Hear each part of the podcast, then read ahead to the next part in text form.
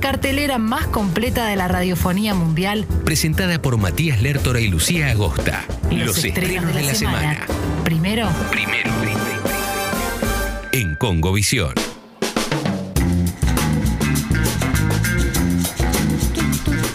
Seguimos en Congovisión, 16 minutos pasaron de las 13 horas 23 grados en la ciudad de Buenos Aires, despejando el cielo, está chicloso todavía el clima. Chicloso. Chicloso. Ay, odio el chicle y la palabra chicloso me la baja. ¿Sabes qué me pasa Y, eso? pero está chicloso el clima. ah, ¿Vos disfrutás chicloso. este clima? Está chicloso. mientras no llueva cántaros, mientras estoy afuera o, Pero o no está esté... todo pegajoso. Está un poco pegajoso igual, Chicloso, tenés está bien. razón. Sí, sí, sí, es cierto. Está bien, chicloso te la, te la pruebo, me gustó. Perfecto, listo. Bien, perfecto. Bueno, sale, se imprime. y dicho esto, vamos a hablar de estrenos, Lu, Yes. adelantándonos, porque esto lo hacíamos los viernes. Recordemos, con Govisión, nuevo horario, si nos te estás escuchando sé. en diferido por Spotify. Estamos en vivo entre las 12 y las 14 los días miércoles, luego de Expreso Doble. Y ahora tenemos estrenos. Eh, vas a coincidir conmigo, sin dudas. Hay un gran estreno de la semana. Por supuesto. Muy popular, con mucho bombo y platillo. Y luego pequeños estrenitos. ¿No Exacto. es así? Si querés, arrancá vos con Eternals y avanzamos desde ahí. Exactamente. Bueno, eh, el día de mañana, jueves, se estrena Eternals, la nueva película de Marvel sobre un grupo de eh, superhéroes únicamente conocido por los que son muy fan de los cómics, que están ya muy adentro de lo que es el barro de Marvel, porque si no nadie los conoce. Pero bueno, Marvel eh, ha sabido eh, cosechar éxitos de franquicias totalmente inexploradas por fuera de la viñeta y que hayan sido eh, un tremendo nada en su momento y que ahora son un éxito total. Ejemplo, Guardianes de la Galaxia, ¿no? un mapache y un árbol. Sí, no, eh, absolutamente nadie tenía, tenía ese dato, ¿no? Shang- Yo a Groot no lo conocía. Nadie lo conocía. No. Este año se estrenó Shang-Chi, la película anterior a Menos, esta. menos. Menos, menos. Y ahora también menos, menos de Eternals. ¿De qué va? Te lo cuento un poquito y luego hago mi análisis. Bueno, ¿la viste?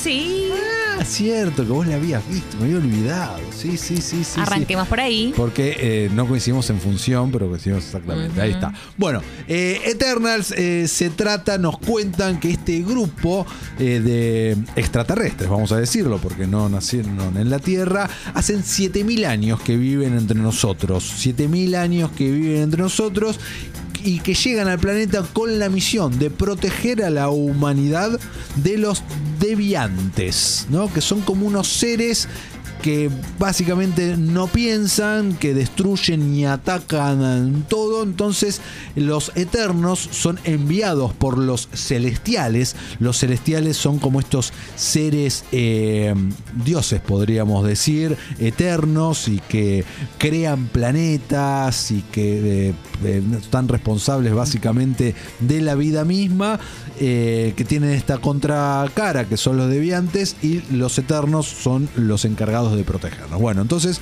la historia arranca 7000 años antes y vemos eh, a modo de flashbacks cómo los eternos se van enfrentando con estas criaturas a lo largo de la historia de la humanidad. Así es como estamos eh, en, la, en, en la prehistoria, como nos pasamos por la- el imperio azteca, eh, Babilonia y un montón de, de cuestiones, eh, nada, de, Sí, milenarias, que- milenaria que, la fueron pasando con el resto Exacto. de Y bueno, y llegamos a la actualidad donde este grupo, los Eternals, algunos se encuentran juntos, otros se encuentran eh, separados y algo que ocurre, algo que ocurre, hacen que no es Thanos.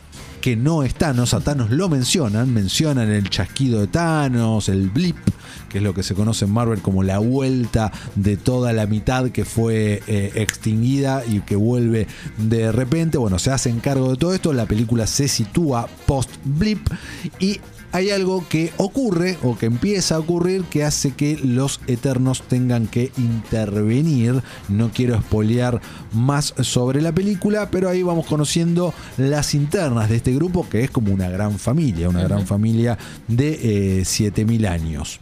Dicho esto, a mí la película me pareció salvo con un aliciente que ahora te lo voy a decir, una más de Marvel. ¿Qué Bien. quiero decir? Yo ya lo dije un montón de veces, lo repito, estoy cansado de esta fórmula. ¿Cuál es la fórmula? Escena de acción, un poquito de, de épica, algo de drama cortado por un chiste. Y así repetido durante 2 horas 40. No bancarse el drama o no bancarse la épica para cortarlo con un chiste pelotudo que ya directamente ni hace eh, nada, nada de gracia. Porque acá no conoces a los personajes todavía. No es que son eh, comediantes, ni mucho menos.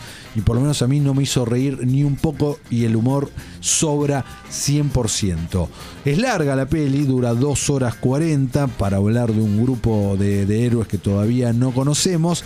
Y lo destacable, ponerle, es Chloe Zhao. Chloe directora, ganadora del último Oscar, mejor eh, dirección. por Nomadland. Y sí, es la, me parece la primera vez que vemos a una cineasta, no, me, no quiero mentir, pero una cineasta independiente que viene de un palo completamente diferente de lo que no estamos acostumbrados, ¿no? Sí, con un el- estilo con el estilo, total- Eso iba a decir, más, más el estilo. Más el estilo, sí, porque James Gunn venía de ese Sí, palo. sí, sí, es James. Gunn venía de ese palo. Pero sí, acá otra cosa que sí se nota en lo que es para mí la, la dirección de arte y la fotografía. Vemos algo distinto. Hay otra paleta de colores, hay otro. Te, te das cuenta.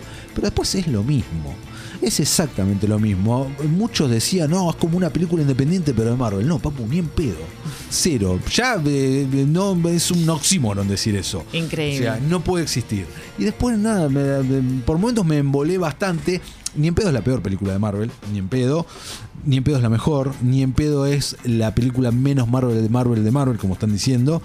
Eh, Es impresionante la cantidad de críticas mixtas y de opiniones diversas que generó. Eso me llamó mucho la atención. eso también, y se convirtió en la película eh, peor puntuada de la compañía. Sí, 57% en Rotten Tomatoes. No puedo creer que me acuerdo, eh, no lo estoy leyendo, entonces no sé por qué me acuerdo el porcentaje exacto. Hasta este momento, la peor- 57%. La, la peor puntuada Sí. era Thor de Dark World y esta Sí. la superó. Bien. Lo cual no quiere decir No, no significa nada, no, no, nada, nada, ¿no?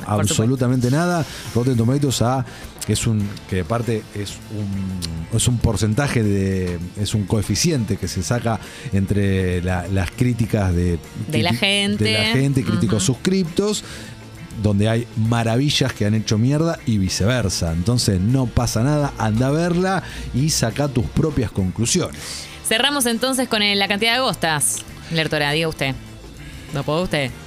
¿Un 3? ¿Tres agostas? Ponele. Dale. Araña a las tres. Araña a las tres. Araña a las bien, una arañada de tres está bien. Araña a las tres ahora. Seguimos adelante con Army of Thieves, que está en Netflix. Sí, ¿la Eh, viste? La vi. Me jodes. No te jodo nada. No puedo creer que la viste. No solo la vi, me gustó mucho. ¿Por qué la viste? Porque ¿Por qué le diste me play? pinto. Le- ¿Sabes qué? ¿Cómo es que no me mensajeaste? Para, pa- ¿y ¿Por qué no la dirige Zack Snyder esta? Bueno. Está bien, está en el universo. En su universo está coescrita por Está él. coescrita. Me gustó mucho más esta que, que Army of the Dead. Yo te lo tengo que decir. eh, yo, eh, ¿Coincidís? La historia la disfruté más, no la grandilocuencia. Yo te voy a decir por qué me gustó más. A y vos ver. después puse mis dos manos sobre la mesa para Dos hablar. manos sobre Porque sé que este es un tema Dale. No, no, ni sensible ni delicado en realidad, porque Ah. vos te tomas todo muy bien. Sí. Eh, bien, entonces, ¿por qué me gustó más? Porque me parece que Army of, of the Dead eh, o el Ejército de los Muertos era mucho más pretencioso lo que quiso hacer para mí Zack. Ahí con el la shot del amanecer, del atardecer, Dave Bautista que se emociona, que nos muestra todo su rango, rango actoral. Esta es una película de atracos que quiere ser y que termina siendo una película de atracos. ¡Bravo! ¡Bravísima! ¡Bravísima! Así te hago. Está bien. No, no está bien Yo lo que te estoy co- diciendo. Coincido en lo que vos decís con eso, en que claro, es mucho más chiquita en escala esta peli. Sí, pero bien. Nos quiere contar algo mucho más chico, una historia. Claro. Vamos a situarnos, es una película Sí. precuela, ¿no? Que nos cuenta la, la historia de origen, por decirlo, de uno de los personajes presentados en The Army of the Dead, que es el eh, alemán que abre las cajas de seguridad. Y que dirige la película. Que dirige la película, co-guionista también y productor. Un genio. Un genio total, pibe que no lo conocíamos antes. Que Se llama Matías. Se llama Matías y también tiene un apellido impronunciable. Impronunciable. Eh, Y que es algo con lo que hacen chistes durante toda la película, en donde le dicen, tendrías que tener un nombre artístico, cambiátelo, porque ¿cómo te llamás? Me... Bueno, en fin, este, entonces me causa gracia que repiten eso en la Repiten película. eso y la peli se hace cargo de un montón de cosas. Se hace cargo que es una película, una hate movie, una película de atracos, Sí. de bancos, a tal punto no es un spoiler esto, pero eh, en una parte roban con una máscara de Richard Nixon, homenaje total a Breakpoint, o, perdón, a Point Break, Sí. eh, Keanu Reeves y Patrick Swayze, en la banda de los expresidentes. Uy, uy, uy. Eh, se hacen cargo de los clichés de este tipo de películas. Dicho eso, ah, y dicho por el personaje, ah, entonces es como en las películas donde cuentan todo el plan y lo Amo. vamos a ver mientras va avanzando en una secuencia, qué sé yo, bla, bla, bla, y eso está Y espectacular. ya lo hicimos. No, a mí me fascina cuando él entra y hacen el clásico, tipo a la Ocean's Eleven, a lo toda película de estafa y de robos, en donde presentan al super team especializado en distintas cosas. Él es el que se especializa, eh, bueno, en abrir cajas fuertes. Él se especializa en el, el, no sé, en manejo la- de armas. la otra es la Esta hacker. hack- la hacker, siempre está la hacker, que siempre tiene el mismo perfil de alternativa, no sé. Sí. Eh, y, el, y, el, y el pibe dice, mira para todos lados y no puede creer que ese es solo el equipo. Dice, claro, el qué resto, locura. no, somos ¿Dónde están los noso- demás? nosotros cuatro. No, no, que así funciona mejor. Yo siempre pienso lo mismo cuando veo una película de estas características. Claro, digo, tiene que haber un equipo de al menos 30 personas. 30 personas para Y sí, un afanar, es un montón. No, pero tiene que ser algo muy. eh, escúchame, este era un robo medio del robo del siglo. Tiene Claro. que ser algo muy especializado, pero como que haya muchas partes. Igual lo logran, muy Lo bien, bien por ellos. logran. Este, bien, así que. mm, Así que me gustó, ¿eh? Mientras estamos viendo esto, Sí. eh, a través de noticieros, a través de radios, eh, internet y demás,